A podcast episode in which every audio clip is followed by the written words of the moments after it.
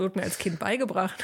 Was denn, dich zu beschäftigen? Ja, ich muss mir immer Spielsachen selber mitnehmen, damit ich mich beschäftige und damit ich nicht nerve. Oh ja, vielleicht haben sich auch manche Abgeordnete in der Paulskirche Spielsachen mitgenommen. für langwierige und langweilige Debatten. Aber heute wird es nicht langweilig. Heute Okay.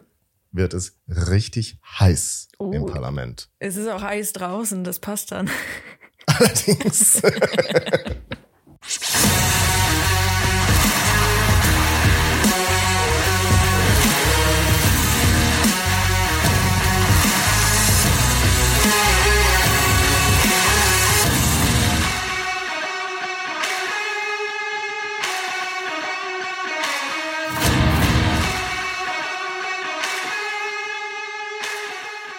Ja, hallo Solveig. Hallo Daniel. Sie ist hier. Ja. Sie ist bei mir. Sie ist zu mir gekommen. Die Stimme ist auch wieder heil. Die Stimme ist auch wieder da. Und deswegen haben wir auch so eine lange Pause gemacht, damit du dich vollständig erholst und jetzt aus der preußischen Provinz Westfalen wieder, ich wollte gerade sagen, die Reichshauptstadt, aber das ist es ja gar nicht. Frankfurt am Main ist ja der Ort, an dem das nationale Parlament, die Nationalversammlung immer noch tagt. Und jetzt haben wir natürlich viele, viele entscheidende Dinge ausgelassen, was einfach an meiner Faulheit liegt und daran, dass ich Urlaub hatte und wir im Juli die wichtige Polen-Debatte jetzt noch nicht rezipiert haben. Mhm. Auf die freue ich mich noch sehr. Hm. Aber ich möchte das thematisch auch noch vorbereiten. Okay. Denn äh, das ist ja doch ein, ein Land, das mir meinem Herzen nahe ist. Und ich möchte diese Debatte auch richtig wiedergeben, würdigen, die besten Stellen nochmal raussuchen und vielleicht in unserem Mutter-Podcast Hm. Flurfunk Geschichte da auch nochmal ja, das einführen thematisch. Das wird uns nochmal anschauen, was da mit Polen eigentlich los ist und warum das so erhitzte Debatten verursacht. Aber heute geht es um etwas ganz anderes. Mhm. Es geht um eine Flotte. Wir brauchen eine Flotte, Ah, nein, Solveig. nicht schon wieder.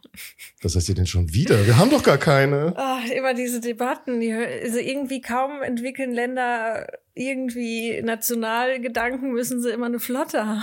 An welches Land denkst du denn dabei? Ja, zunächst mal denke ich an äh, dann das Deutsche Kaiserreich und Wilhelm Ja, aber das, da sind wir doch noch gar Ich nicht. weiß, aber Ich finde es eher interessant, dass wir das vor allem genau mit dem Deutschen Kaiserreich verbinden und mit Ja, Wilhelm mit, II. Und mit Großbritannien und mit Spanien. Und mit dem Imperialismus und, mit dem Kolonialismus Ja. und wir wollen Großmacht sein. Ja. Und der arme Wilhelm II, der hat eigentlich nur das fortgesetzt, was die Paulskirche, die Wiege der deutschen Demokratie, Auch schon wollte. für nötig erachtet hat. Kolonialismus und Imperialismus. Das nicht, aber dass wir eine Flotte brauchen. Mhm. Und Kriegsschiffe. Warum braucht man Kriegsschiffe? Sagen wir mal ganz ehrlich. Um Land zu erobern. Nein, man braucht nicht Kriegsschiffe, um Land zu erobern. Das kann man vielleicht nebenbei auch noch erledigen. Mhm. Man braucht die Kriegsschiffe, weil man sonst selbstständig erobert wird und ausgeraubt wird. Und weil wir Küsten haben, die wir beschützen müssen. Die zwei. Und wir haben Handelsschiffe, die unterwegs sind auf den Weltmeeren und völlig schutzlos ausgeliefert sind. Und deswegen hat die Paulskirche auch ganz zu Beginn bereits einen Marineausschuss eingesetzt. Mit dem Herrn von Radowitz an der Spitze. Erinnerst du dich an Herrn, Ra Herrn Ja, irgendwas sagt er mir, aber ich habe schon wieder vergessen, wer er war. Das ist der Westfale, der katholische Ah. Westfale. Ich habe nämlich letztes Mal den Fürst Lichnowsky. Ich müsste ja sozusagen ähnlich wie der Paulskirche das Protokoll vom letzten Mal noch abgenommen werden und berichtigt werden. Also ich hatte da so eine Rede wiedergeben, wiedergegeben von Arnold Ruge, der sich lustig Mhm. machte über die Junker aus Schlesien und Westfalen. Und dann haben wir den Fürst Lichnowsky anschließend in unserem Gespräch. Gut, von dir hat man nicht so viel gehört, aber Ja. ich habe ihn nach Westfalen gesetzt, äh, obwohl der eigentlich aus Schlesien kommt. Mhm. Ja, also der Herr Radowitz ist der aus Westfalen. Und außerdem dachte ich immer, der Fürst Lichnowsky hätte neben Herrn Radowitz im ähm, Café Milani gesessen. Das stimmt auch nicht. nicht? Also er sitzt im Casino. Aber vielleicht in der rechtsäußeren Bank direkt neben Herrn Radowitz. Vielleicht winken sie sich so zwischen- genau, zu. können sich zwischendurch mal zuwinken. Auf jeden Fall, Herr Radowitz berichtet dem Plenum über die Beratungen des Marineausschusses. Meine Herren, wir wollen die Einheit Deutschlands gründen. Es gibt kein Zeichen für diese Einheit, das in dem Maße innerhalb Deutschlands und außerhalb Deutschlands diesen Beschluss verkündet als die Schöpfung einer deutschen Flotte. Bravo! ist die Randbemerkung hier.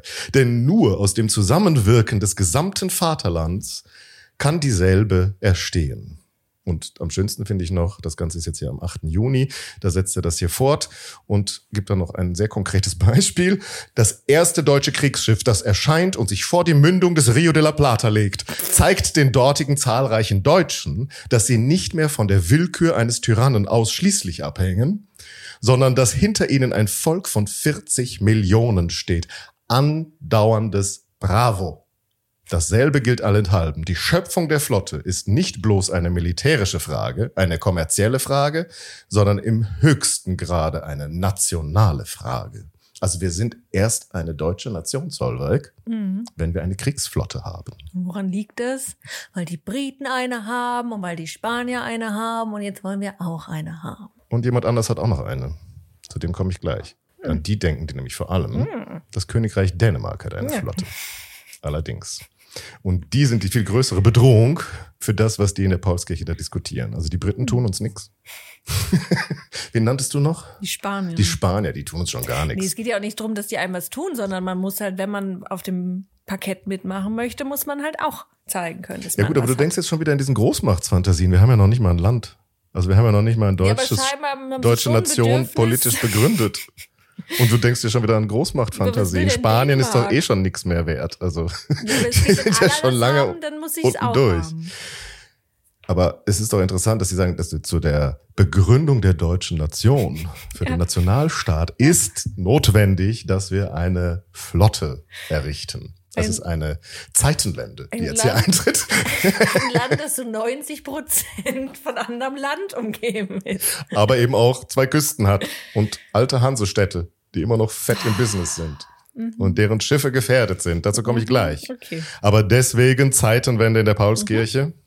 Hohe Nationalversammlung wolle beschließen, dass die Hohe Bundesversammlung zu veranlassen sei, die Summe von sechs Millionen Talern auf verfassungsmäßigem Wege verfügbar zu machen, und zwar drei Millionen sofort und die ferneren drei Millionen nach Maßgabe des Bedürfnisses. Das ist der Antrag, der bewilligt wird. Die Reichsflotte ist beschlossen. Jetzt müssen nur noch die sechs Millionen Taler eingetrieben werden. Von der Bundesversammlung, also das war hier noch zu einem Zeitpunkt, als der Deutsche Bund da seine Kompetenzen noch nicht äh, übertragen hatte. Mhm. Und ja, die Länder, die, äh, die Überweisungen kommen irgendwie nicht so richtig. Ach was. Wobei, da ist Preußen vorne dabei. Denn natürlich alle die, die über nennenswerte Küsten verfügen. Ich würde gerade sagen, wie weit sind denn die Bayern? Die sind voll dabei. Die Überweisungen aus Bayern, glaube ich, dauern ein bisschen länger. so? Und was ist mit Österreich? Hä? Österreich wird nicht befreit, aber reduziert. Von denen erwarten die nicht so viel, weil Österreich nämlich einer der wenigen deutschen Staaten ist, die eine Flotte besitzen. Was man heute sich kaum vorstellen kann bei einem Alpenstaat. Ob sie damit auf dem Wörthersee rumfahren mit ihrem Kriegsschiff. Aber nein, Österreich hat ja Mehr Land damals. Mittelmeerküste. Mhm. Und sie haben den Venezianern ihre Flotte weggenommen. Aha. Und seitdem haben sie natürlich Kriegsschiffe. Die sind halt auch schon ein bisschen marode. also viel können sie damit, glaube ich, nicht anfangen. Aber zumindest irgendwie zeigen, wir sind da. Und ihr befindet uns, euch jetzt hier in unseren Meeren. Ja, die Preußen, die haben, glaube ich, auch noch einen oder zwei. Und die Oldenburger und wer halt noch so am Wasser wohnt. Am Wasser wohnt. Aber die sind halt auch alles schon ein bisschen, bisschen drüber glaube ich. Und das heißt, wenn man jetzt mehr Geld braucht, dann gibt es eben Spenden. Ah, ja. Nämlich alle, die jetzt national begeistert sind mhm. und das auch so sehen. Das Deutsche Reich braucht eine Reichsflotte, die die schwarz-rot-goldene Fahne auf die Meere hinaus trägt, die spenden jetzt Geld. Und ab jetzt wird tatsächlich in jedem Protokoll, Sitzungsprotokoll, kann man dann nachlesen, ganz am Beginn jeder Sitzung werden alle Spendeneingänge verlesen. Mhm. Und das ist wirklich süß. Sind es viele Spenden? Ich habe jetzt halbwegs willkürlich mhm. einen Tag herausgegriffen. Einen Tag, äh, wo ich aus anderen Gründen, auf die wir noch kommen werden, mhm. äh, sowieso nachlesen musste in dem Protokoll und dachte, ich nehme jetzt einfach mal das hier. Also der Präsident trägt vor, ich habe folgende eingegangene Beiträge für die Flotte summarisch anzugeben. Es sind eingegangen 61 Gulden weitere Sammlung aus dem Wahlbezirk Schweinfurt in Bayern. Ha. Hm. 130 Taler Beitrag der Stadt Wolfenbüttel in Braunschweig. 333 Gulden, 50 Kronen Beitrag einer Sammlung unter den Deutschen in Rom. Worunter 35 Gulden, 9 Franken von dem daselbst bestehenden Verein Deutscher Handwerker und Arbeiter eingesandt durch den königlich-preußischen Konsul. Guck mal an, die Deutschen in Rom, aber das ist noch nicht alles. Warte mal ab. 735 Taler, 17 Groschen, 4 Pfennig Ertrag einer Sammlung in Osnabrück. Eingesandt in fünf Wechseln. Ein Sekunderwechsel über den schon früher in einem Primawechsel überlieferten Betrag von 497 Gulden. Beitrag der Deutschen in Konstantinopel. Ja, kannst du mal sehen. Die verstehen, dass man Schiffe braucht. Ja, gut. Die Deutschen in Konstantinopel. Die, so wie in Rio de la Plata, warten die darauf, endlich Schwarz-Rot-Gold an Mast zu sehen. Ja, und dann finde ich es aber noch schöner, also jeder halt wie er kann, ne? Mhm. Sowie zwei silberne Pfeifenbeschläge. Gott, ist das niedlich. Zwei silberne Löffel und ein silberner Pfeifenbeschlag. Ach so, es geht noch weiter. Von das wem erspare ich denn? uns Von jetzt. wem kommen die Das jetzt? sagt er nicht von wo. so. Also es klingt, als wäre das auch aus Konstantinopel gekommen. Also es, es ist in dieser Aufzählung von Konstantinopel Hm, drin. okay. Ja, und dann kommt nämlich wieder, ähm, das nächste kommt der Ertrag der Sammlungen in Hannover, Schminden und den umliegenden Orten und so weiter. Es geht jetzt noch ein paar Zeilen und am Ende sagte dann, wir werden diese Beiträge dankend annehmen. Das ist aber sehr freundlich von ihm. Kann man auch Aber nicht doch süß. dankend annehmen? Ich habe mich jetzt so gefragt, wenn die da wirklich so Devotionalien hinschicken und nicht nur Bargeld, wo ist denn das geblieben? Also haben die das eingeschmolzen? Wahrscheinlich, nicht, ne? ja. Daraus Taler geprägt. Ja. Hat, gibt es irgendwo in der Freien Stadt Frankfurt heute noch eine Schatzkammer, wo diese Silberlöffel aus Konstantinopel liegen? Das finde ich so geil. Ja. Wäre ein tolles Objekt für das. Vielleicht müssen wir mal beim Historischen Museum Frankfurt anfragen, ob die sowas noch in ihrer Sammlung Mhm. Haben. Nicht grandios. Nee, gut, aber die sind ja auch mit Wechseln. Also du hast ja auch was von Wechseln Ja, das ist erzählt. so Wirtschaftsgesgeschichte, da kenne ich mich gar nicht mit aus. Ja, da Wechsel gibt es ja irgendwie eigentlich so. Primawechsel und äh, Sekunderwechsel. das weiß ich auch nicht, aber Wechsel sind ja einfach Briefe, wo was verbürgt ist, dass das Geld Ja. kommt. Also die scheinen in mehreren Arten naja. bezahlt worden zu Also ich sein. frage mich auch, ob die anderen, gut, über den Konsul überbracht, wahrscheinlich hat der wirklich so einen Sack Silbergulden äh, Gulden den mitgebracht. Ich musste auch erstmal nachgucken, was, hier steht nämlich immer FL. Mhm. Ich hatte keine Ahnung, was FL Das ist oder sind. Gulden. Das sind tatsächlich Gulden, Ja. oder das Florint, Ja. oder ne, heißt das. Und auf Deutsch sind es dann eben die Gulden. Aber egal. Ich fand es einfach nur schön, äh, dass sie das jedes Mal so ausführlich wirklich alles vortragen. Und äh, hier jetzt nicht, aber ganz oft steht dann dazwischen natürlich auch nochmal Bravo. Mhm. Je nachdem, wie viel das ist oder von wem das kommt, äh, gibt es auch nochmal Beifall aus der Paulskirche für die Silberschätze, die sie da jetzt anhäufen, um die künftigen Schiffe zu bauen. Was glaubst du, was, welchen Namen kriegt das erste Schiff, das im Namen der Paulskirche errichtet wird? Beziehungsweise meistens bauen sie irgendein altes Schiff um. Ich weiß nicht, wie hieß Wem der würdest du das Vorsitzende? widmen? Naja, dem ersten Vorsitzenden da. Dem Heinrich von Gagern. Das heißt, die Heinrich von Gagern Ja, der- fährt gen Rio de la Plata. Ja, Nein, es ist nicht Heinrich von Gagern, es ist Erzherzog Johann. ja, ja das wäre mein nächster Vorschlag Ne? gewesen. Aber ja, also der Erzherzog Johann kriegt ein Schiff und Barbarossa Am ist dann das nächste Schiff. Was auch sonst. Der Das ist dritte blieb dann noch eine Weile namenlos. Den muss man vielleicht nochmal erinnern, dass der gestorben ist an der Rückkehr vom Kreuzzug. Ne? Kein gutes Omen, meinst du, für die. Reichsflotte? Nee. Ja. Also diese Flotte brauchen wir ganz dringend zum Schutz unser aller Handelsschiffe, Mhm. die überall unterwegs sind auf den Weltmeeren, auch im Mittelmeer. Und diese kleinen österreichischen Schiffe können nicht jedes deutsche Handelsschiff irgendwie beschützen vor Piraterie. Da ist nämlich viel los. So gerade da an der Küste Westafrikas gibt's da noch viele Piratenstützpunkte. Man wird da ständig ausgeraubt. Die Briten gucken lachend zu.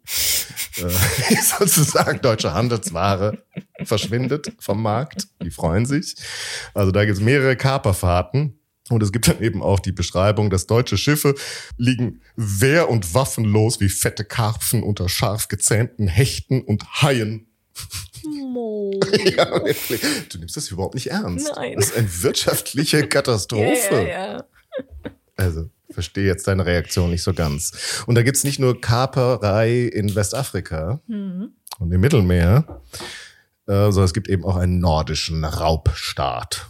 Die Dänen. Und das sind die Dänen. Mhm. Die Wikinger. Gut, wer soll uns ja. überraschen? Ne? Was sie schon früher gemacht haben, machen sie halt weiter. Und zwar jahrhundertelang erhebt das Königreich Dänemark den Sundzoll. Mhm. Mhm. Das heißt nämlich, wenn jede, äh, jedes Schiff, das aus der Ostsee Ware nach Rio de la Plata fahren möchte, muss ja aus der Ostsee irgendwie rauskommen. Ja. Da muss man um Dänemark rum, Ja. damit man dann in die Nordsee kommt. Ja. Und am Öresund muss ich diesen Zoll bezahlen auf meine Ware. Das heißt, da werde ich, bevor es sozusagen ins, in die offene See hinausgeht, an der engsten Stelle im Zweifel beschossen, bis ich nicht entsprechend für meine Waren die Steuer entrichtet habe, den Zoll entrichtet habe. Das ist also der Sundzoll, den alle nicht dänischen Schiffe am Öresund bezahlen müssen und wo man sich natürlich gegen wehrt, weil das widerspricht auch der Freiheit der Meere und der Freiheit der Schifffahrt. Wie kann das sein? Ja, dass sie davon leben, dass sie da jedes Schiff irgendwie aufmischen. Und das gibt es seit 1426. Lebt das Königreich Dänemark von der Erpressung und dem Raub. Uiuiui. Als ob, die, als ob es, wenn es andersrum wäre, nicht auch gelaufen wäre. Wem sollen wir denn bitte Geld wegnehmen? Den, Die Dänen dann. Die Dänen, wo, wann denn? Wo denn?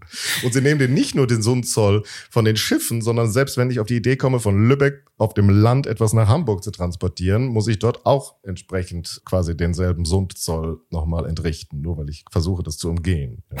Ja. Und von Hamburg das über die Elbe direkt rauszuschicken auf die andere Seite. Also ist alles Mist und das bleibt auch so bis 1857 Ist Altona wird nicht dieser so Zoll erhoben. Also kann das nicht auch sein, weil die Dänen, denen gehört doch Altona. Ich weiß nicht, wie lange denen das gehört. Dass sie das dadurch sagen, dass das dass Ja, da ihr halt Land durch gilt. erstmal, ja, ja. Das, und ihr Mhm. passiert unser Land, also müsst ihr auch Steuer zahlen. Sicher, Hast du irgendwelche, hast du irgendwelche Verwandtschaft da? Oder Nein, da, aber ich denke mir nur so du hast, scheinst immer so, so viel Verständnis Ne? für den, Ja, diesen nordischen anders- Raubstaat. Wenn es andersrum gewesen wäre, hätten die So irgendwelche. Wikinger. Hast du dir vorgestellt, dass der Rollo dein Ahne ist, oder was? Nein, aber ich bin, wenn wir sagen würden, dass die Deutschen irgendwie ein Aarhus ein Gebiet gehabt hätten und die hätten, die Dänen wären da durch, hätten die da auch Zoll verlangt. Aber doch nicht bis 1857. Natürlich, so lange wie es geht. Wenn es andersrum gewesen wäre, die dann gesagt hat, nee, ihr dürft hier einfach durch, das ist die Freiheit der Meere. Mhm. Und die Engländer helfen denen auch noch dabei?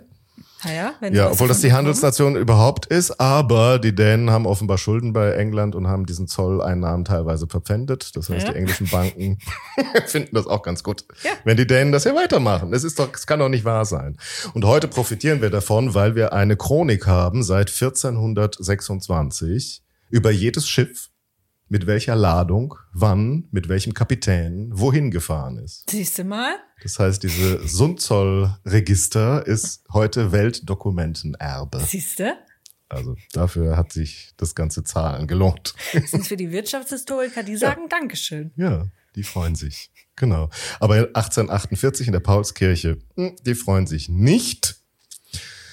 Und diese wirtschaftlichen Probleme verbinden sich jetzt noch mit ganz anderen, die jetzt sozusagen ins nationale Herz vorstoßen. Also Nämlich äh, ja, kurz nachdem hier der Sundzoll eingeführt wurde, wurde noch ein Vertrag geschlossen. Eigentlich ist es eine Wahlkapitulation für den dänischen König Christian I. Und das war 1460. Christian I. kam aus dem Hause Oldenburg, wird also jetzt König von Dänemark. Und in den Herzogtümern, mit denen Dänemark verbunden ist oder auf die er auch Erbansprüche erhebt, macht er eben eine Wahlkapitulation, dass sie ihn auch als ihren Herrscher akzeptieren. Und dazu zählt sowohl ein dänisches Lehen, nämlich das Herzogtum Schleswig, Ja. als auch ein Reichslehen, das Herzogtum Holstein. Ja. Und die erklären also, dass Christian I., König von Dänemark, ihr Herrscher ist. Und Christian I. von Dänemark verspricht in dem Vertrag, dass sie blieben ewig zusammen de ungedeelt. Ach, das ist es auch so. Ach Mensch, ob ewig ungedeelt. Kennst du, ne? Mhm. Ja, ist auch heute, glaube ich, der offizielle Wahlspruch noch des Bundeslandes Schleswig-Holstein. Wahrscheinlich steht es an der Staatskanzlei noch über der Tür. Ich weiß es nicht. Das weiß ich nicht. Ich habe da immer ein anderes mittlerweile, aber das kann man wahrscheinlich Ist Marketing. anderes. Ja, die hatten ja immer was anderes draufstehen. Achso, eine Staatskanzlei? Nicht ja. Staatskanzlei, nein, einfach nur, aber das muss ein Marketingspruch gewesen sein, deswegen. Achso, das kann sein, ja. Schön hier, aber waren Sie schon mal in Schleswig-Holstein? Nee, der wahre Norden oder so. Ja, das ist doch der NDR-Spruch. Das weiß ist doch nicht die Nee, Staatskanzlei. aber die hatten das Also, überall auch auf ihren Schiffen und so stehen, deswegen. Okay. Also das Schlagwort hier ist ganz klar. Mhm. Ob ewig ungedeelt. Und ja, warum ist das so dramatisch? Weil das jetzt in Frage steht. Genau, ich komme immer durcheinander. Schleswig ging. Ja, Schleswig ist das dänische Lehen. Genau, Da und kann Hol- natürlich der genau, dänische also- König immer sagen, das ist ja unseres. Genau, und Holstein liegt aber drüber und war das Nee, nicht umgekehrt. Deutsch? Holstein ist im Süden und ist Teil Okay. des Reiches, des Genau. Heiligen Römischen Reiches. Nee. Ist hier auch nochmal die Geografie. Nein, nein, nein, so? ich war mit dem, aber da, da sind wir ja jetzt gerade gar nicht mit dem, mit dem deutsch-dänischen Krieg dann 6, nee, 64. 64. Weil da wird ja dieses Problem. Warten mal ab. Mhm. Jetzt nicht so sehr Nein, vorgreifen. nein, nein, deswegen, das wollte ich ja, aber Wir sind ich, ja in einem ganz Ja. anderen Zeitalter. aber ich hatte, kam da immer, ich komme immer durcheinander, wem was gehört, weil, ja, egal, erzähl mal. Ist egal. Und das ist ja aber jetzt genau die Frage. Mhm. Die sind da auch ein bisschen durcheinander gekommen, wem was gehört. Denn wie das so oft ist, wenn ja, jemand kinderlos stirbt Mhm. oder die falschen Kinder hat, und die sind vielleicht, passen die Kinder in dem einen Land, sind die okay und dürfen auch Königin werden. Mhm. Wie Victoria. wie Victoria dann später in England. Da musste sich dann Hannover auch verabschieden. Und hier wird es keine Königin, aber entscheidend wird bei der Nachfolge von König Christian dem Achten die weibliche Erbfolge. Der nächste wird zwar ein König, aber über die weibliche Linie. Und das mögen die Holsteiner nicht. Da geht das auch nicht, weil das ist ja im Reich, Das im Pfui. alten Reich geht das gar nicht. Das ist. Machen nur die Engländer und Spanier. Deswegen findet die äh, Linie aus dem Hause Augustenburg, dass sie eigentlich jetzt die Erbansprüche in Holstein hätten. Ja, das werden sie natürlich nicht durchsetzen, aber das Problem ist, dass, ja, wir sind ja im Jahr des Nationalismus. Mhm. Und zwar König Christian VIII. stirbt am 20. Januar 1848. Hm. Und dann kommt die Revolution in Paris. Und es gibt dann nicht nur bei uns Mhm. liberale, Auch in Dänemark. nationale Bewegungen, sondern auch in Dänemark. Tja. Und das sind die sogenannten Eiderdänen. Hm. Und die Eiderdänen wollen nämlich, dass der Fluss Eider die eigentliche Staatsgrenze des Königreichs Dänemark ist. Und zwar jetzt nicht mit so einem Quatsch, dass da irgendwie so ein Schleswig Mhm. selbstständig über die Person des Königs verbunden ist, sondern richtig Dänemark wird. Und das würde natürlich bedeuten, man zieht eine Staatsgrenze zwischen dem Königreich Dänemark Mhm. und dem Rest, was sozusagen von Schleswig noch übrig sein mag, und dem, äh, dem Herzogtum Holstein vor allem. Und die wäre sozusagen dann tatsächlich ernst gemeint. Mhm.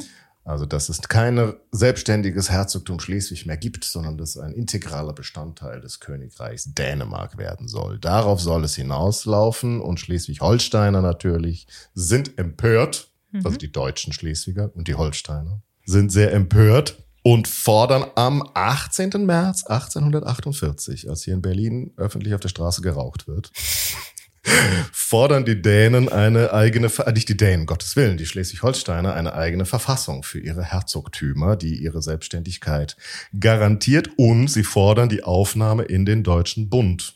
Mhm. Auch das natürlich nachvollziehbar für den König von Dänemark und die Eiderdänen, aber ein Horror, was da vor sich geht. Und dann bilden sie auch noch ein paar Tage später eine provisorische Regierung und bitten den preußischen König um seine Unterstützung. Ja, und die kommt auch. Die Mit der Preußen. Flotte, Mit dem Ruderboot. den zwei Booten. Wir sind da. Wir sind Aber wir da. helfen euch. Nein, man kann ja auf dem Land durchaus dahin gelangen. Ja, also die Truppen können da schon hinmarschieren. Mm, Das Problem sind dann natürlich die Schiffe, die dänischen Schiffe, die von der See aus Städte bombardieren und Häfen blockieren und eigentlich die preußische Wirtschaft zum Erliegen bringen und die schleswig-holsteinische sowieso. Mhm. Ja. Also, aber erstmal sind die Truppen da und es läuft eigentlich auch ganz gut. Ähm, auf dem Land für die preußische Armee. Aber gleichzeitig, ähm, ja, kann man irgendwie keine Waren mehr aus dem Hafen kriegen. Mhm. Und das, was da an deutschen Schiffen rumlag, ist natürlich jetzt auch dänisch schon längst alles eingenommen.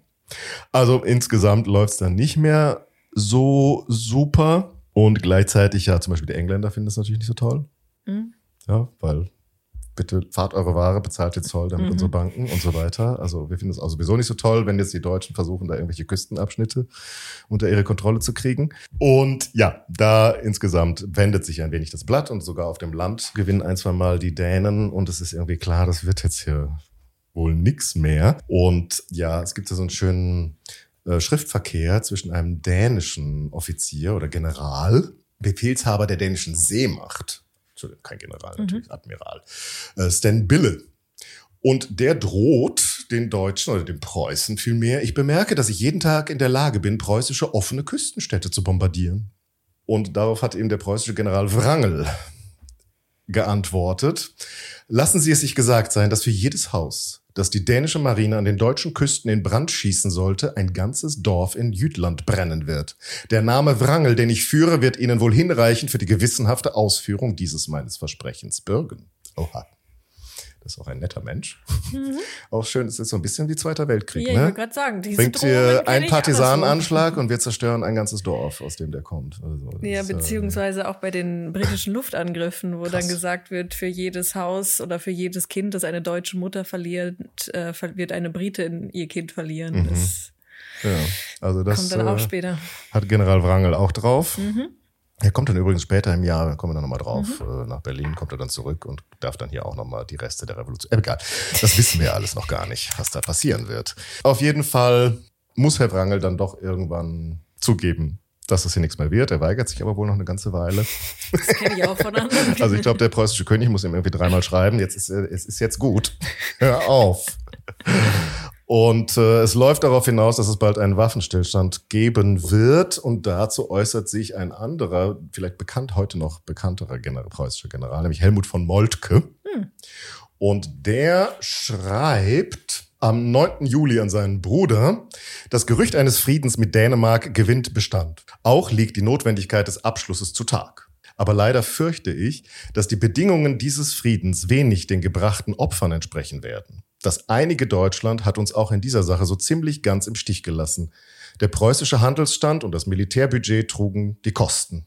Und was werden die Schreier in Frankfurt sagen, wenn nicht Einverleibung Schleswigs, Abschaffung des Sundzolls, kurz alle ihre schönen Träume nicht erreicht werden? Ja, das ist genau der Punkt. Außerdem hat hier Friedrich Wilhelm IV. auch nochmal einen Punkt geäußert, als er hier sich über Wrangel beschwert und ähm, ja, von dem Waffenstillstand die Notwendigkeit nochmal betont. Ähm, da sagt er am Ende in äh, auch einem Brief, ein großes Unglück ist, dass über seine, Verwe über seine Weigerung, also Wrangels mhm. Weigerung, jetzt sofort Waffenstillstand zu machen, der Reichsverweser ernannt und in Funktion samt seinem Ministerium getreten ist, so dass der Erzherzog ratifizieren muss, sagt der preußische König. Und das ist bemerkenswert. Mhm. Weil dieser Krieg beginnt ja noch, bevor die Paulskirche überhaupt gewählt ist. Also sie mhm. übernehmen den Krieg, beschließen dann, wir, wir bauen euch die Flotte. Mhm und unterstützen euch und Schleswig, das ist unser, unsere nationale Aufgabe. Und dann haben sie den Reichsverweser gewählt, mhm. worüber wir uns ja ausführlich unterhalten haben mhm. letzte Woche und dass ähm, na, auch der Bundestag seine Exekutivbefugnisse auf den Reichsverweser übertragen hat. Und offenbar sieht zu diesem Zeitpunkt der preußische König Friedrich Wilhelm IV. tatsächlich die Notwendigkeit, den zu fragen. Den jetzt zu fragen. Ja. Also er findet es natürlich scheiße. Mhm. Er sagt, er hätte Wrangel, Wrangel mal sofort unterschrieben, hier mhm. Waffenstillstand, dann hätten wir das Problem jetzt nicht. Aber jetzt müssen wir einen Waffenstillstand machen und eigentlich den mal den Erzherzog Johann fragen, ob er das denn auch gut findet. Und beziehungsweise das Parlament muss das ja dann eben auch hm. ratifizieren. Und ja, der Bericht über diese Ereignisse da in Schleswig-Holstein und diese bevorstehenden Friedensverhandlungen und den Waffenstillstand, das dauert natürlich mal so ein paar hm. Tage, bis das dann runterkommt. Aber tatsächlich wird darüber schon im, äh, also beständig berichtet über den Fortlauf dieses Krieges und schon im Juni 9. Juni, also bevor hier Herr Moltke seinen Brief geschrieben hat, debattiert eben die Paulskirche über die schleswig-holsteinische Angelegenheit und da entscheidet oder da ist die Frage, ob die Paulskirche eben Schleswig-Holstein zu ihrer nationalen Aufgabe erklärt. Also sich selbst dazu aufschwingt, dass sie jetzt eben mhm. entscheidet, ist da Krieg oder ist da Frieden in Schleswig-Holstein. Und der Antrag, der gestellt wird damals, lautet, die Deutsche Nationalversammlung erklärt, dass die schleswigsche Sache als eine Angelegenheit der deutschen Nation zu dem Bereich ihrer Wirksamkeit gehört und verlangt, dass bei dem Abschlusse des Friedens mit der Krone Dänemark das Recht der Herzogtümer Schleswig und Holstein und die Ehre Deutschlands gewahrt werde. Warum lachst du jetzt? Sie immer die Ehre mit reinbringen müssen. Ah, das ist schon ein Grund, warum sie die Damen auf die Galerie verbannt haben damals. ja, damit sie ihre ganzen Egos. Ihr habt da überhaupt kein Verständnis für Ehre, nationale Ehre. Das ist nur Ego. Lass uns den Antragsteller hören. Das ist Herr Dahlmann. Von dem haben wir auch schon öfter mal gehört. Mhm. Der ist eigentlich immer so verantwortlich hier für die Berichterstattung aus den diversen Ausschüssen, gerade jetzt hier, was das Auswärtige angeht. Herr Dahlmann aus Bonn spricht, meine Herren. Vergönnen Sie ein kurzes Gehör einem Manne, der ohne Ruhmredigkeit von sich sagen darf, dass er die besten Kräfte seiner Jugend, dass er die Treue eines Menschenalters der schleswig-holsteinischen Sache gewidmet hat. Zwar wird meine Stimme nur einen schwachen Klang haben, so wie deine letztes Mal. Dann möchte ich, dass du das jetzt aber auch sofort. das kann ich nicht. So mit Alterspräsident. Ruhe bitte. Also, seine Stimme nur einen schwachen Klang haben. Dennoch aber wird diese Sache obsiegen. Sie muss obsiegen. Denn es gilt die Ehre Deutschland. Meine Herren, wir Antragsteller haben Sie gebeten, Sie möchten wahren die Ehre Deutschlands. Darf ich Ihnen auseinandersetzen, was unter Ehre von Deutschland hier zu verstehen ist? Solberg nickt. Ja, das hätte ich Ihnen jetzt nämlich auch gewesen wollen. ja, was, was, was heißt denn das? Jetzt die Ehre? Die Ehre von Deutschland in dieser Sache wahren heißt altes Unrecht vergüten, heißt neues Unrecht nicht begehen. Und dann kommt eine sehr lange historische Ausführung, die ich uns allen hier erspare und ich auch nur überflogen habe. Aber ich lese dir dann nochmal einen letzten Abschnitt, das Ende seiner Rede vor, wo er dann nochmal das darauf zurückkommt.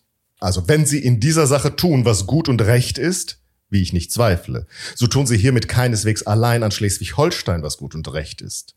Sie verkünden zugleich damit, dass, was gut und recht ist, gelingen werde in der ganzen deutschen Sache, in unserer heiligen Aufgabe der Verfassungsgründung für ganz Deutschland. Glauben Sie ja nicht, dass diejenigen Männer, die jetzt so viel Redens davon machen, das ganze europäische Gleichgewicht werde erschüttert. Wenn das ganze Schleswig mit Holstein vereinigt zum deutschen Bunde tritt, dass diese Männer irgend Glauben verdienen. Nicht im geringsten wird dadurch das europäische Gleichgewicht nur irgend erschüttert, ja nicht einmal berührt. Dieselben aber, die das behaupten, werden nicht müßig sein, wenn wir mit unserer Verfassungsfrage, mit Gründung einer neuen Gesamtverfassung für unser deutsches Vaterland zum Ziele kommen. Dann mit doppelter Stärke ihre Stimme zu erheben und dazwischen zu rufen, hier wird das Gleichgewicht von ganz Europa verrückt. Und die Männer, die das sagen, werden dann Recht haben. Denn allerdings wird das bisherige Gleichgewicht von Europa verrückt, wenn unser Deutschland aus einem schwachen, versunkenen Gemeinwesen, aus einer im Ausland gering geschätzten Genossenschaft zur Würde, Ehre und Größe aufsteigt. Bravo! Diese Verrückung des Gleichgewichts von Europa wollen wir aber haben und festhalten. Und auf dieser Verrückung des Gleichgewichts von Europa wollen wir bestehen, bis der letzte Tropfen Blutes uns entströmt ist. Bravo! Es ist, es ist so herrlich pathetisch. Ich liebe es. Der letzte Tropfen Blutes uns entströmt ist. Aber schön so in, der, in dem Wasserbild. Wir sind noch nicht fertig. Ja. Wenn Sie in der schleswig-holsteinischen Sache versäumen, was gut und recht ist, so wird damit auch der deutschen Sache das Haupt abgeschlagen. Sie werden tun, was die Ehre Deutschlands fordert und mögen die Pläne aller derjenigen zu Schanden werden, welche ihre Rechnung stellen auf die Unsterblichkeit der Schwäche und Versunkenheit unseres deutschen Vaterlandes. Bravo. Solberg ist in einer anderen Fraktion. Mhm. Gut. Okay. Das heißt, du sitzt wahrscheinlich auf einer der linken Bänke. Mhm. Weiß ich nicht, ich weiß nicht, was die Linken in der Zeit zu Das denken. ist eine gute Frage. Das ist nämlich sehr interessant. Naja, also sagen wir mal so. Mhm. Die Rechten sind ja auf der Seite der Könige. Mhm. Und der preußische König möchte einen Waffenstillstand. Mhm. Also das ist schon mal schlecht. Also links schon mal ein Grund für die, gegen den Waffenstillstand zu sein. Für die Linke. Genau, aber was Und die Linke ist natürlich national, zentral. Mhm und findet es auch gut, wenn preußische Soldaten in Schleswig beschäftigt sind. das muss man vielleicht auch nochmal dazu sagen. Also die Linke will hier weiterkämpfen. Genau, das war nämlich die Frage, was würde denn ähm, der Waffenstillstand bedeuten, dass Schleswig zu den denen geht oder dass Schleswig und Holstein zu den Ja, das wissen wir ja zu diesem Zeitpunkt noch nicht. Mhm. Das, also das haben wir ja gar keine so. Ahnung. Sie haben jetzt in dieser Debatte geht es nur darum, dass die Paulskirche erklärt, es ist unsere Entscheidung, mhm. was jetzt hier mit Schleswig-Holstein passiert und wie wir da weiter verfahren. Ja, das ist unsere nationale Aufgabe und damit mhm. parlamentarisch. Aber es klingt ja schon so ein bisschen raus, dass sie meinen, dass sie dann alles, also das schließlich dann, wenn sie nicht. Das wäre jetzt zum Beispiel der Ausgangspunkt. Dass es dann weg ne? ist. Das ist der Ausgangspunkt, ja. Ja. Also, dass es dann auch nicht zum Deutschen Bund kommt. Genau. genau. Also. Ja. Aber noch wissen wir davon mhm. nichts, wie das dann aussehen wird.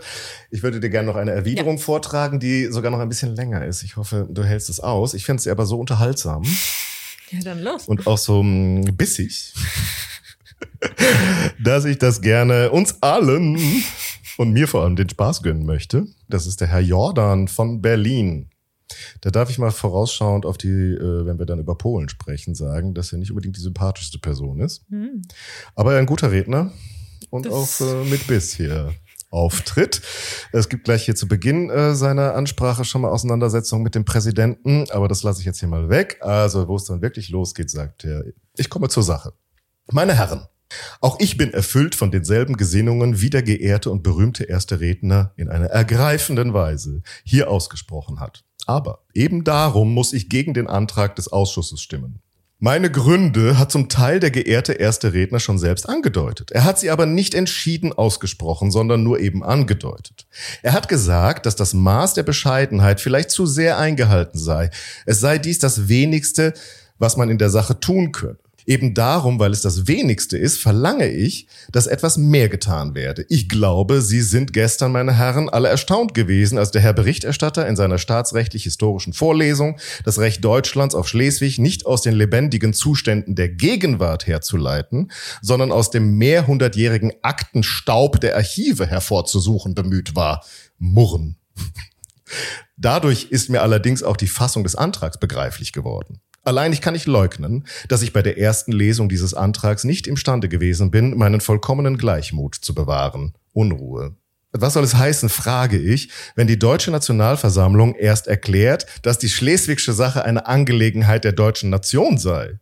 Was würden Sie sagen, meine Herren, wenn jemand vor Ihnen auftreten und Ihnen feierlich erklären und beweisen wollte, dass sein Kopf sein Kopf sei? Und dass für diesen Kopf zu sorgen seine Angelegenheit sei? Man muss nicht erklären, was schon feststeht, denn dadurch gibt man die Möglichkeit zu, es wieder zu bezweifeln. Was soll es heißen, wenn der Ausschuss verlangt, dass bei dem Abschluss des Friedens mit Dänemark das Recht der Herzogtümer und die Ehre Deutschlands gewahrt werde? Wenn man verlangt, was sich von ganz selbst versteht?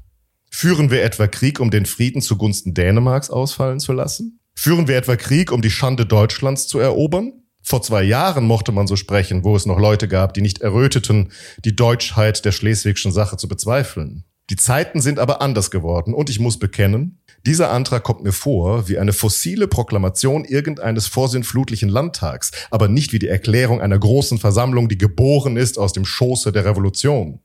Ich bin also zunächst für den Wegfall des ersten Abschnitts dieser Erklärung. Meine Herren, das ungemein verletzliche Zartgefühl dieser hohen Versammlung hat das Lexikon der parlamentarisch gestatteten Ausdrücke etwas stark beschränkt. Also keine B-Wörter. Nix für dich. Und ich muss deshalb gestehen, dass es mir an einer nur genügenden Bezeichnung für den zweiten Teil dieses Antrags durchaus gebricht. Ich frage, welche Meinung hat man denn von der Stellung dieser Versammlung, wenn man sie verurteilen will, zu der Rolle einer bloßen Zuschauerin bei Begebenheiten, wo die Integrität Deutschlands auf dem Spiele steht? Wenn man ihr zumutet, dass sie die Erwartung aussprechen soll, es werde Fürsorge getroffen für dies oder jenes, wenn man ihr zumutet, dass es einem allerhöchsten und allergnädigsten Belieben anheimzustellen, was in der Sache geschehen solle. Diese Sprache geziemt sich nicht für diese erste deutsche Versammlung. Bravo auf der Galerie. Mhm. Der Herr Berichterstatter hat gestern sogar beliebt, die Fassung dieses zweiten Teils eine beinahe verwegene zu nennen. Ich muss gestehen, ich finde keine Verwegenheit darin, wohl aber das extremste Gegenteil von Verwegenheit. Präsident, ich muss bitten, diesen Ausdruck zurückzunehmen. Denn das extremste Gegenteil von Verwegenheit ist Beleidigung.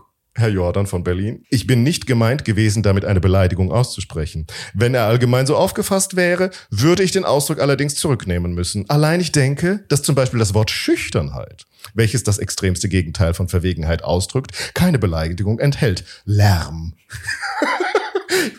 Wie die sich ausdrücken. Ich kann mir überhaupt nicht vorstellen, dass die Leute auf der Galerie verstehen, was, was ist jetzt los? Was heißt Schüchternheit, Verwegenheit? Worüber redet der Mann?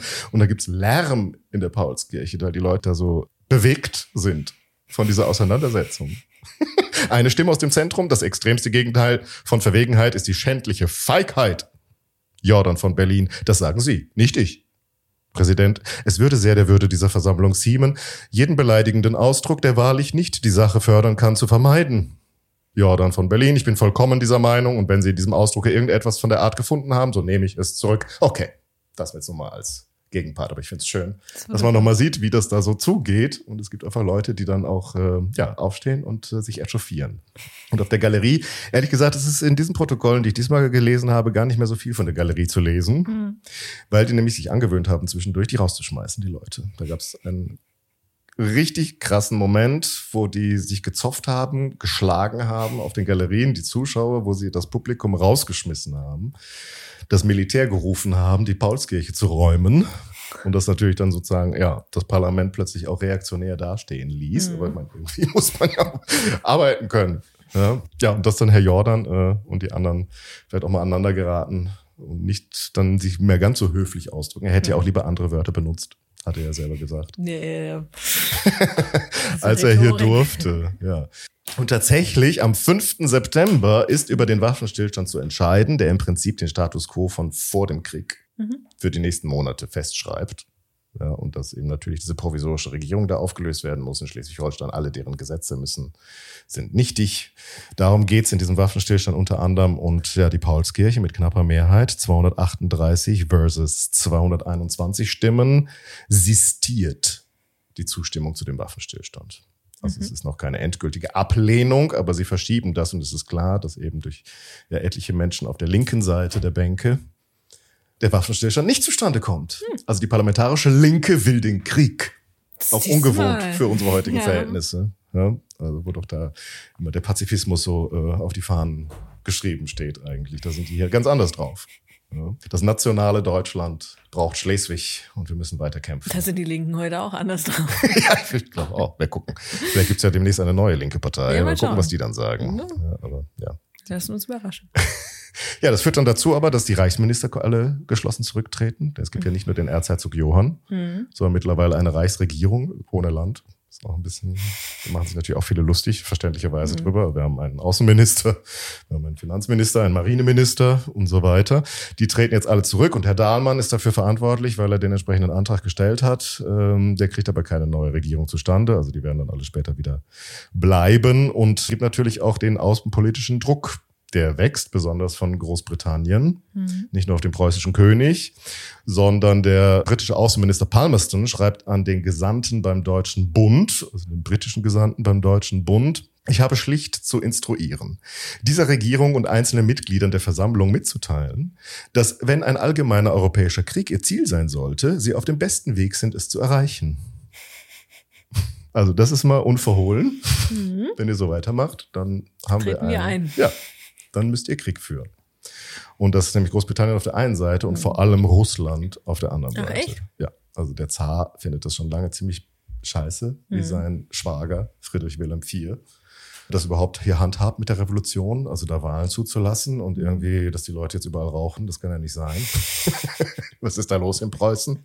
Wir waren doch mal Heilige Allianz und jetzt sowas. Stimmt. Also die schwer enttäuscht. Also da gibt's auch schöne bitter, bitterliche Briefe von der Charlotte, also der Frau von Nikolaus dem Ersten, die dann an ihren Bruder schreibt, Mensch, der nix, der macht sich so Sorgen, was da bei euch los ist. Ne? Das Volk hier in Russland ist auch schon ganz antipreußisch gestimmt. Die bitte, bitte, bitte, bitte, bitte hör auf. Also aus Preußen kriegen die da, als aus Russland kriegen die da auch Briefe die hier den Friedrich Wilhelm sagen, das sollte nicht so weitergehen. Ja, und der Reichsverweser, dem ist natürlich auch klar, dieser Waffenstillstand, der muss sein. Und jetzt haben wir ja, wie viele? 17 Leute, die wir überzeugen müssen. Die Ehre. Das mit der Ehre, das mit der Ehre erstmal sein zu lassen. Und das finde ich auch sehr süß, der Reichsverweser. Na, was macht man dann? Das ist ähnlich wie der Bundespräsident, als das mit der Koalition damals beim letzten Mal nicht richtig geklappt hat, als die SPD eigentlich nicht wollte. Und dann hat er die sich nochmal zur Brust genommen und alle ins Schloss Bellevue eingeladen und nochmal hier, jetzt reden wir mal so lange, bis ihr das tut, was ich will. Und so macht der Reichsverweser das jetzt auch und lädt diese Abgeordneten zu sich ein. Lass uns doch mal drüber sprechen, was dieser Waffenstillstand bedeutet. Und wenn es so bleibt, wie ihr das gerne möchtet, was wir dann mit Großbritannien und Russland am Hut haben. Und da gibt es eine schöne Beschreibung des Marineministers Arnold Duchwitz, der in einem Brief beschreibt, wie diese Abgeordneten jetzt zum Reichsverweser kommen und wie sie sich das wohl vorgestellt haben, was da passieren soll bei diesem Gespräch mit dem Reichsverweser. Und da sagt er nämlich oder schreibt viel mehr, Während der Tage vom 6. bis zum 16. September ließ der Reichsverweser, mit welchem ich fast täglich ein Stündchen verplauderte, nach der Reihe alle Redner aus der Nationalversammlung, welche gegen den Waffenstillstand von Malmö gesprochen hatten, sich zu, ruf, zu sich rufen, um ihnen den Text zu lesen für unsinniges Gebaren in den fraglichen Angelegenheiten und sie zu bewegen, den Beschluss rückgängig zu machen. Die aus der Nationalversammlung zum Reichsverweser Berufenen glaubten, sie seien berufen, um ein neues Ministerium zu bilden. Sie gingen daher nach Hause, taten einen schwarzen Frack an, kauften sich einen runden Hut und feine Handschuhe und wanderten wohlgefällig zur Eschenheimer Gasse zum Mühlenschen Haus. Ich hatte das Schicksal, verschiedene dieser Herren, die ich nie anders als im Halbnegligé gesehen hatte, auf ihrem Weg zu treffen und sofort von ihnen mit der Bitte bestürmt zu werden, doch ja nicht abzureisen, sondern in das durch sie zu bildende Ministerium einzutreten. Ich wünschte ihnen den besten Erfolg. Sie haben aber nie erzählt, was Sie mit dem Reichsverweser gesprochen haben. Oh. Auch mit scheint wohl anders gelaufen zu sein, als die sich das vorgestellt haben. Ich extra nur einen Hut gekauft. ja, Mensch, ne, wie peinlich. Und dann auch noch den Marineminister getroffen und gesagt, wollen Sie nicht mein Minister werden, wenn ich dann, ne? Und, ach, ist das peinlich. Kann man sich richtig schön vorstellen. Aber es hat die Wirkung gezeigt. Am 16. September, das Datum, was hier der Minister schon erwähnt hat, ist dann nochmal eine Abstimmung, dann endgültig. Und ja, drei Tage lang hat man insgesamt nochmal drüber diskutiert. Und am 15.09. ja, wird eine schöne Rede gehalten, die mir nochmal aufgefallen ist. Einfach von ihrem Duktus. Mm. ja. Äh, und zwar von einem österreichischen Abgeordneten des Württemberger Hofs. Ja, ich gucke fragend in Solbergs Augen. Ich habe schon wieder vergessen. Waren das die Demokraten? ich muss aber auch wirklich jedes Mal überlegen. Das ist so die linke Liberale. Ja, war das nicht mit Robert Blum, war denn? Nee, Robert Blum sitzt eins weiter. Der, der sitzt im Deutschen weiter, Hof. Ja. ja. Der ist im Deutschen Hof, vielleicht hat er auch ab und zu im Donnersberg noch ein Bier getrunken. Im Württemberger Hof sind so die Linken, die dann vielleicht den preußischen König oder den Kaiser doch nicht so schlimm finden oder Erzherzog Joram ist auch okay. Ja, eher so. Ja, so. Aber halt doch in, insgesamt weiter nach links. Ja. Mitte, Mitte links. Mitte links. Mitte links mhm. ist das, genau. Und zwar ist das Karl Giskra, interessanter Name. Und der äh, wird später immer noch gegen diesen Waffenstillstand abstimmen, um das mal ganz klar zu sagen. er bleibt dabei. Der Reichsverweser konnte ihn nicht überzeugen. Der trägt dann vor, ihr Stämme von der Weichsel und Oder, von der Weser und Elbe, steht zusammen und stellt euch um die Zentralgewalt und schützt sie, wie es den Kriegern ziemt, denen man die anvertraute Fahne nehmen und beschimpfen will. Wir sind die heilige Schar, welche die Zentralgewalt schützen muss und auf uns sieht unser Volk. Wir müssen sie verteidigen gegen alle Eingriffe und kämen sie von außen oder von innen her. Erinnert euch, ihr deutschen Männer des Moments nach der Wahl des Reichsverwesers, als sie verkündet wurde, wie alle hier mit Hand und Mund gelobt für die Zentralgewalt zu stehen und sie zu stützen und zu schirmen. Erinnert euch an diesen großen Moment der deutschen Geschichte. Er muss mit ehernen Lettern in eure Brust eingeschrieben sein. Ich kann nicht denken, dass das Gedächtnis so schwach ist, um das jetzt schon vergessen zu haben. Bravo! Wie der Reichsverweser mit uns steht, so müssen wir mit ihm stehen, nicht als Person, sondern als Zentralgewalt. Ja, meine Herren, ich muss es sagen dass er erklärt, mit der Versammlung zu stehen und zu fallen. Ich muss es sagen, jenen Lügnern, welche sich erfrecht haben, um Einschüchterungen auszuführen, zu verbreiten. Der Reichsverweser werde abtreten, wenn der Waffenstillstand verworfen wird. Ja, um die frechen Lügner zu Schanden zu machen, bemerke ich, er hat es ausgesprochen, mit uns zu siegen und zu fallen. Stürmisches Bravo. Also scheinbar ist das das Gespräch gewesen, was er mit dem Reichsverweser geführt zu hat. Siegen ja. oder zu ja, ja, fallen. Mhm, genau. Wir werden siegen, wir haben die Zeit für uns und niemand kann es wagen, mit frecher Hand in die Speichen des Rades der Zeit zu greifen ohne sie zerquetscht zurückzuziehen und blutige Spuren zurückzulassen. Wir werden siegen gegen jeden Feind, der uns in dem großen Werke der Einigung Deutschlands entgegenträte. Und würden wir nicht siegen, so würden wir fallen mit dem Bewusstsein, alles verloren, nur die Ehre nicht. Stürmisches Bravo. Ach, ist das toll. Das ist aber noch nicht alles. Ich lese dir noch den, das Ende vor. Es, es wird noch besser. Es wird noch viel schöner. Du Genius der deutschen Einheit, rufe ich in diese Momente der Tat. Oh Gott, ich muss mich nochmal zurückversetzen in Herrn Giskra. Ich versuche es nochmal. Ich will, dass du dich das fühlst. Ja, ja, ich fühle das schon die ganze Zeit. Das merkst du doch. Du bist ja schon ganz eingeschüchtert hier. ich schlottere vor der Ehre. So, jetzt nochmal Herr Giskra. Du Genius der deutschen Einheit, rufe ich in diesem Momente der Tat, erwärme die Brust der Männer deines Volkes, dass sie im Augenblicke der Gefahr heilige Begeisterung erfülle, dass sie mit Mut und Kraft zusammenstehen für ihr Vaterland, dass sie alle zusammenstehen und keiner durch Furcht und Zaghaftigkeit sich abwendig machen lässt, für die Ehre und Unabhängigkeit Deutschlands zu wachen und zu wirken. Und die Männer Deutschlands werden es tun. Sie werden dem Genius der deutschen Einheit einen glanzumstrahlten Tempel der Zukunft bauen. Sie werden nimmer zugeben, dass du hinsinkst in das Grab der Vergessenheit und das Urteil der Geschichte dir auf den Grabstein schreibe, hingesunken in dem entscheidenden Augenblicke durch die Hand der Söhne deines Volkes. Anhaltender stürmischer Beifall im Zentrum und auf der Linken. Ja es wirkt nicht.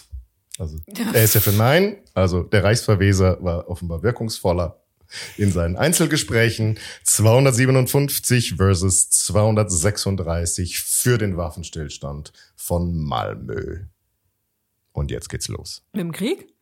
Nicht mit dem Krieg, da ist zu Ende. Der preußische König hat ja da unterschrieben. Das macht er auch ohne, dass die Paulskirche hier so pathetische Reden verlautbaren lässt. Nee, die Linke, die das nicht wollte, die denkt jetzt darüber nach, dann haben wir auch keinen Bock mehr auf die Paulskirche. Also wenn ihr nicht macht, dann machen wir halt nicht mehr mit. Wenn ihr nicht macht, was wir wollen, das hatten wir schon mal ne, mit dem Hacker. Ja. Wenn ihr nicht so wollt wie ich, dann, dann mache ich halt mein eigenes Parlament auf. Ja. Und das heißt, die stürmen quasi da raus aus der Paulskirche, die, beziehungsweise die Leute wahrscheinlich auf der Galerie, die da der Linken zugehörig sind ja, und äh, fangen schon mal an, draußen so ein paar Schaufenster einzuschlagen mhm. und Läden zu plündern mhm. und irgendwelche Leute zu verprügeln, die sie nicht leiden können. Mhm. Und dann gibt's auch noch mal ein Treffen auf der Pfingstwiese da in, äh, ich glaube, es heißt Pfingstwiese, ich muss gleich nochmal nachgucken, in Frankfurt, wo sie dann Reden schwingen nochmal, wie, wie reaktionär jetzt mittlerweile das Parlament ist und ob wir denn schon alle vergessen haben, weswegen wir hier sind und so weiter. Kleine trotzige Kinder. Kleine trotzige Kinder. Und ich habe dir eine Beschreibung davon noch mitgebracht, und zwar von Heinrich Förster. Mhm. Das ist, wie das damals und auch noch später im Deutschen Kaiserreich durchaus üblich war, äh, ein Priester, der Abgeordneter ist im Parlament. Und der schreibt an seinen Gönner, den Fürstbischof von Breslau, die folgende Beschreibung dieser ganzen Vorgänge. Und da schreibt er jetzt noch abends gegen 10 Uhr, da fängt er an zu schreiben und dann schreibt er sozusagen morgens, mittags, abends, wie das Ganze sich weiterentwickelt hat. Und am 19. September, am Sonntag, schreibt er dann ganz früh, in der vergangenen Nacht haben die Horden der Demagogen das Gasthaus Westendhall zerstört, im englischen Hof die Fenster zerschlagen, ebenso in der Wohnung des Ex-Ministers Heckscher, dem Lichnowski und anderen ein Periat gebracht. So, du alte Lateinerin. Erklär mir mal bitte, was der katholische Priester hier meint. Periat. Ich habe nachgeguckt, es ist immer wieder mir ein bisschen entfleucht. Es ist einfach ein äh, lateinische, lateinisches Verb und so viel wie, also ich würde es als Todesdrohung verstehen, mhm. wenn mir jemand ein Periat, also dass ich, dass er umgebracht werde. Mhm. Das hat irgendwie so eine komische, ähm, keine Ahnung, Passiv, Konjunktiv 2, irgendwas Form eines Verbs. Mhm. Also ich würde mich bedroht fühlen, wenn mir jemand ein Periat mhm. überbringt. Das klingt aus den Worten, in den Worten des Priesters nicht so schlimm. Klang bei den Männern, die da vor meiner Tür stehen, wahrscheinlich anders. Mhm. Zwei Deputierte sind stark misshandelt worden. Das Mainzer Militär ist hierher beordert, alles ist in Spannung. Dann kommt diese große Volksversammlung auf der Pfingstheide, heißt das, mhm. wo die Linke dann sagt, ja, dann wir erstmal ihre Reden hält, das Volk nochmal aufputscht und dann aber sagt so, wir entscheiden dann später, ob wir uns jetzt austreten aus der Nationalversammlung oder nicht. Treten natürlich nicht aus. Spoiler. Natürlich nicht. Leute sind sauer und erhitzt. Und jetzt geht's richtig los. Nochmal, das hat hier nicht gereicht mit dem Einschlagen von Fenstern und geht's, Periate geht's überbringen, sondern jetzt meinen die das tatsächlich ernst. Und ich bleibe hier nochmal bei dem Bericht dieses katholischen mhm. Priesters an seinen Bischof. Dann nächster Tag oder ich weiß gar nicht, es ist ja ein ziemlich langer Bericht hier, ob es noch derselbe Tag ist. Auf jeden Fall ist jetzt das Ergebnis dieser ganzen Aufstände zu ihm gedrungen. So ist es denn wahr. Fürst Lichnowsky und General Auerswald sind auf das entsetzlichste Gemeuchel mordet. Fürst Lichnowsky, mhm. du erinnerst dich. Ja. Mein absoluter Liebling. Ja. ja. der schlesische Abgeordnete, bei mhm. dem ich mich heute Morgen sozusagen nochmal entschuldigen musste, dass ich ihn da in die, nach Westfalen verfrachtet habe. Und das ist der Mann, der den König in Preußen gerettet hat vor dem wütenden Mob auf dem Schlossplatz und allen das Rauchen nochmal. Diesmal hat das Rauchen nicht gereicht. Das hat nicht gereicht. Nee. Er auf das entsetzlichste Gemeuchel mordet. Beide ritten gestern 5 Uhr zum Bockenheimer Tor hinaus. Zwischen diesem und dem Eschenheimer Tor wurden sie von Turnern angehalten. Sie sprengten mit Schüssen verfolgt fort zum Allerheiligen Tor. Hier kam ihnen ein neuer Trupp entgegen. Vom Weg ablenkend suchten sie eine Ausflucht, waren aber umringt und setzten von den Sätteln ihrer Pferde über eine Mauer und flüchteten sich in ein Gartenhaus.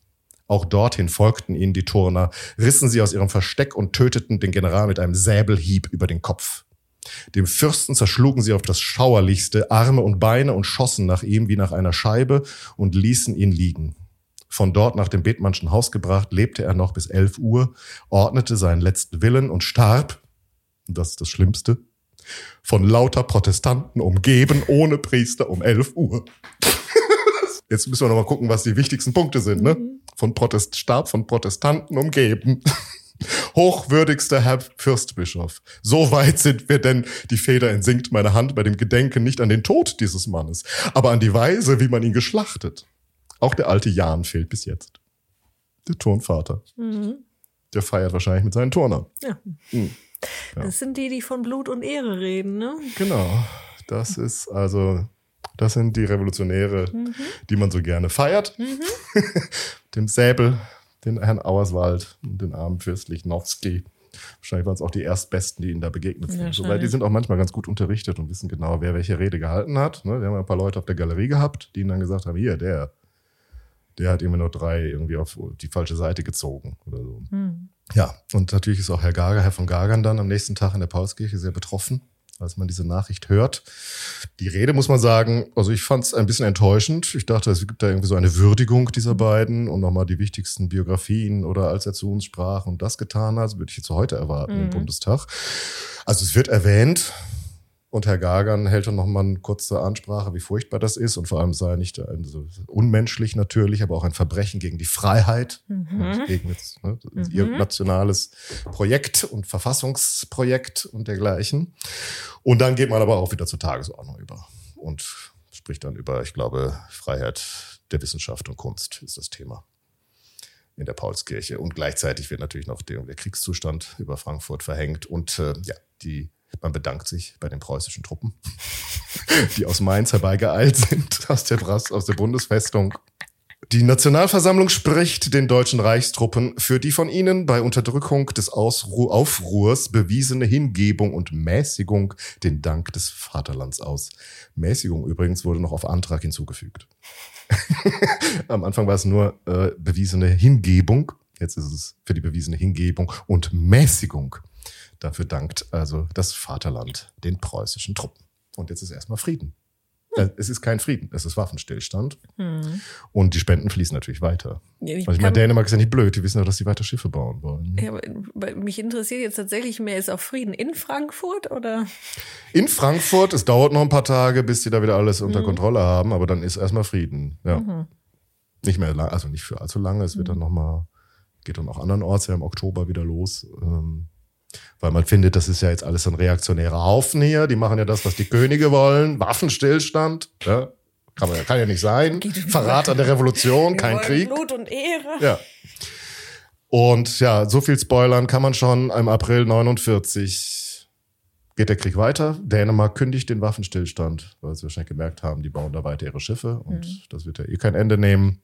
Und äh, es gibt dann einen Separatfrieden nachher, Preußen. Mhm verabschiedet sich dann endgültig aus dem Konflikt mit Dänemark im Juli 1850 wird der Friede von Berlin geschlossen und die Schleswig-Holsteiner kämpfen aber so lange, bis es gar nicht mehr geht. Also dieser Krieg dauert insgesamt tatsächlich drei Jahre, bis der letzte Schleswig-Holsteiner sozusagen auch noch geschlagen ist. Bis er verstanden dann, hat. Bis er verstanden hat. Ihr seid Dänemark. Dass ihr jetzt Dänen seid. Akzeptiert das. Aber gut. Es gibt ja dann, das ist sozusagen, es gibt ja die andere Zählung, also Deutsche-Dänischer Krieg, denken mhm. wir natürlich heute alle immer an den ersten der sogenannten Einigungskriege mhm. 1864, wo Bismarck dann zum, seinen ersten großen Erfolg feiert. Aber es gibt auch die andere Zählung, das das nämlich, was wir jetzt hier besprochen haben. Oder wir haben ja nicht so viel über den Krieg gesprochen, aber das, den ganzen Hintergrund, der mhm. erste Schleswig-Holsteinische Krieg ist und das andere eben der zweite mhm. Schleswig-Holsteinische Krieg. Also wahrscheinlich die dänische Perspektive, ja. für die das hier äh, deutlich dramatischer eigentlich abgelaufen ist. Ja, und nachdem man jetzt hier Herrn Lichnowsky sehr kurz betrauert hat. Kommt man zu den ganz praktischen Sachen und damit wir nicht mit diesem ganz traurigen Ende ähm, beginnen, möchte ich dir einfach noch was zeigen, was ich auch, was dann in mhm. dem gleichen stenografischen Bericht dieser mhm. Sitzung aufgetaucht ist, vielleicht war es auch einen Tag später. Das kann ich dir nicht mehr genau auseinandersetzen. Und äh, wir nehmen das ja jetzt hier auf. Welchen haben wir denn heute eigentlich? 9. Den September, 9. ne? 9. 9. Und die Sonne ist ziemlich stark am Scheinen ja. und es ist ziemlich warm, aber wer weiß, wie das am 16. September sein wird, wenn diese Folge erscheint, anlässlich der Abstimmung über diesen Waffenstillstand von Malmo. Vielleicht ist es dann schon frischer geworden und vielleicht war es im September in Frankfurt am Main damals auch schon deutlich frischer, als wir das heute mhm. gewöhnt sind. Auf jeden Fall macht man sich jetzt Gedanken, wie wird das eigentlich, wenn wir hier im Winter arbeiten? Wir müssen hier mal dringend eine Heizung einbauen. Und wir brauchen auch Lampen, weil der Tag irgendwie nicht mehr so lang ist und wir debattieren ja hier jeden Tag bis in die Puppen. Also haben sie verschiedene Angebote ein, mhm.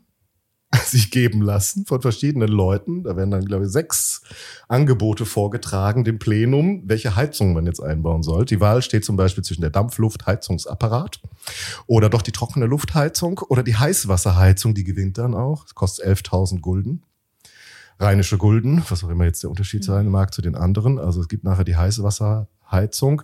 Aber am schärfsten fand ich Projekt Nummer vier, war das, glaube ich, das Projekt Heubel. Und da sagt dann der Vortragende, dieses Projekt ist ein Geheimnis, welches Herr Heubel gegen eine angemessene Vergütung zu offenbaren sich erbietet. Da in der Paulskirche keine physikalischen Experimente gemacht werden können, so habe ich geglaubt, auf gedachtes Anerbieten nicht weiter eingehen zu sollen. ja, so klasse, dass jemand sagt, ich habe hier eine ganz tolle neue Heizung, das darf ich aber noch nicht verraten, was das ist, dann klaut das jemand. Also wenn Sie mir jetzt die 11.000 Gulden geben, dann verrate ich Ihnen, wie die Heizung funktioniert. Und ich gesagt, ja, vielen Dank auch. Wie so die Monorail bei den Simpsons. Ja. Also auf jeden Fall, sie kriegen die Heißwasserheizung und müssen nicht frieren. Und dann werden wir später sehen, wie es im Herbst mit der nächsten aufregenden Debatte weitergeht. Wie war es für dich? War es schlimm? Nö. Ne? Die Ehre Deutschlands. Also, bedeutet dir nichts. Ja, sagen wir mal so, die Leute, die von Ehre reden, haben wieder bewiesen, was, wozu dass das, nicht, führt. Ja, wozu das führt und dass sie irgendwie was anderes meinen als wir vielleicht unter diesem Begriff. Damit also, wir freuen uns, dass Friede ist mit Dänemark. Mhm. Hoffentlich dauerhaft. Für immer. Kein Zoll mehr erhoben wird. Werden, Hand in Hand werden wir zusammen in Hand die in Zukunft Hand. gehen. Genau, das ist sozusagen, das wusste ich auch nicht, dass erst 2011 eine ewige Debatte, ja scheinbar abgeschlossen, vielleicht aber auch nicht, über den Flensburger Löwen entbrannt ist. Ja, mm. das ist dieses dänische, eiderdänische Denkmal mhm. aus dem Krita 1864 und so. Der war zwischendurch auch mal in dem uns nicht ganz unbekannten Zeughaus in Berlin mhm. als Trophäe dieses Einigungskrieges. Ah. Dann ist er wieder zurück nach Dänemark. Jetzt 2011, das ist ja quasi vor kurzem erst gewesen. Naja, das ist auch schon wieder ein paar Jährchen her, wurde er dann in Flensburg wieder an dem ursprünglichen Ort aufgestellt und ist jetzt natürlich ähm, neu gedeutet ja, dass es jetzt ein Symbol ist für Der die heutige Freundschaft mm. zwischen Deutschland und Dänemark. Und wäre ich des Dänischen mächtig, würde ich mich jetzt gerne auch in dieser Sprache von dir verabschieden. Aber so gedenken wir einfach nochmal unseren Brüdern in Schleswig und Holstein, ob ewig umgedeilt. Und dem Fürst Und wir müssen mal wieder an die, und dem Fürsten Lichnowsky. Allerdings. Aber Fürst Lichnowsky, der lacht mir wirklich am Herzen. Der war auch erst Mitte 30, glaube ich. Das ist doch, also ich finde, das ist so wirklich, also das schockiert mich. Nichts Schlimmes gemacht. Es ist wirklich, also das schockiert mich, dass die einfach, also 48 ist doch immer so dieses Symbol von Demokratie und Freiheit und dann bringen die einfach Abgeordnete um, weil ja, und das sind die Leute, die dann immer so ähm, gefeiert werden. Gefeiert werden. Für Demokratie dann, und Freiheit. Ja, genau. Und, und tatsächlich gehen die einfach wahllos mit dem Säbel auf andere Leute los. Und bringen die um. Ja. Aber natürlich, dass man Robert Blum später erschießt, er ist ja das Abgeordneter der Paulskirche, das ist ja ganz schlimm. Ja, ihr seht schon, äh, darüber werden wir auch noch sprechen, aber dann äh, müssen wir vorher die Heizung anmachen. Die Heizluft oder die hast Heißluft du ja auch so eine geheime Heizung? das ist doch eine Heißwasserheizung, glaube ich, hinter mir. Ja, ja. Aber ich hätte gerne diese geheime Heizung. ja, dann wüssten wir jetzt schon gerne, was das gewesen ist. Vielleicht kann man das nochmal, das wäre doch mal ein Projekt hier für Forschungssache, herauszufinden, wer der Herr Heubel ist. Und ob vielleicht in irgendeinem Archiv der Paulski, wo die nicht nur die stenografischen Berichte, sondern so das ehemalige Büro mhm. des Parlaments, ob da das Angebot noch liegt und ja. ob man rausfindet, wo nee, der Herr Heubel unterwegs war. Vielleicht hat der Herr Heubel das ja andersweitig verkaufen können und es wurde umgebaut und dann kann man das. Vielleicht ist es irgendwo eingebaut. Ja. Oder es schlummert in einem technischen Museum. Also. Ja. Ja, aber es gibt eben auch praktische ja. Details. Es ging auch nochmal, aber das habe ich mir nicht gemerkt, wie teuer das war, um die Reise, des, äh, wo man dann nach Wien fahren musste, um den Reichsverweser zu fragen, ob er es macht. Also es gibt auch natürlich nicht nur die großen, bewegenden, pathetischen Reden, es gibt auch ganz praktische Alltagsprobleme und die hatten auch die Schnauze voll. Danach geht es dann darum, dass sie keine Lust haben, sich mit diesen Angeboten zu beschäftigen und meinen, das könnte auch das Büro der Nationalversammlung erledigen in ihrem Namen. Es hat sich ja dann, allerdings hatte sich noch jemand gemeldet, der gesagt hat, ich möchte Sie vor dem Projekt Nummer eins warnen, denn dann konnte er es aber nicht mehr ausführen, weil er gesagt haben, äh, Schluss, Schluss. das kann das Büro entscheiden. Genau. So würde ich das auch immer gerne handhaben. Mhm. Ich danke dir, Solveig, dass du extra, extra, mich besucht hast, ja. damit ich dir von der deutschen Ehre etwas vortragen darf. Und ich würde mich natürlich sehr freuen, wenn, äh, oder wir freuen uns, dass ihr uns alle hört. Mhm. Ich glaube, wir sind ein exklusiver Kreis. Wir sind sehr exklusiv. Spin-off hier. Grüße gehen raus an Andreas. Und wenn ihr uns einfach mal sagen wollt, hallo, ich bin auch noch da, nicht nur Andreas. Und äh, ich mag euch, ich höre euch gerne oder ihr würdet gerne noch eine bestimmte Debatte aus der Paulskirche auch mal von uns äh, verhandelt hören oder noch mal ein paar andere O-Töne, dann schreibt uns das doch. Und wenn es nur ein Hallo, ich höre euch ist, dann könnt ihr uns noch sagen, wo ihr uns hört. Wir wissen, Andreas hört uns gerade irgendwo am See, ganz entspannt, in der Sonne liegend wahrscheinlich, mit einem kühlen Getränk in der Hand. Ein bisschen neidisch. Schreibt uns doch einfach an kontakt.fluffunk-geschichte.de oder über Twitter oder Instagram oder Facebook. Und damit verabschieden. verabschieden wir uns und bis zum nächsten Mal. Ciao. Bis dann.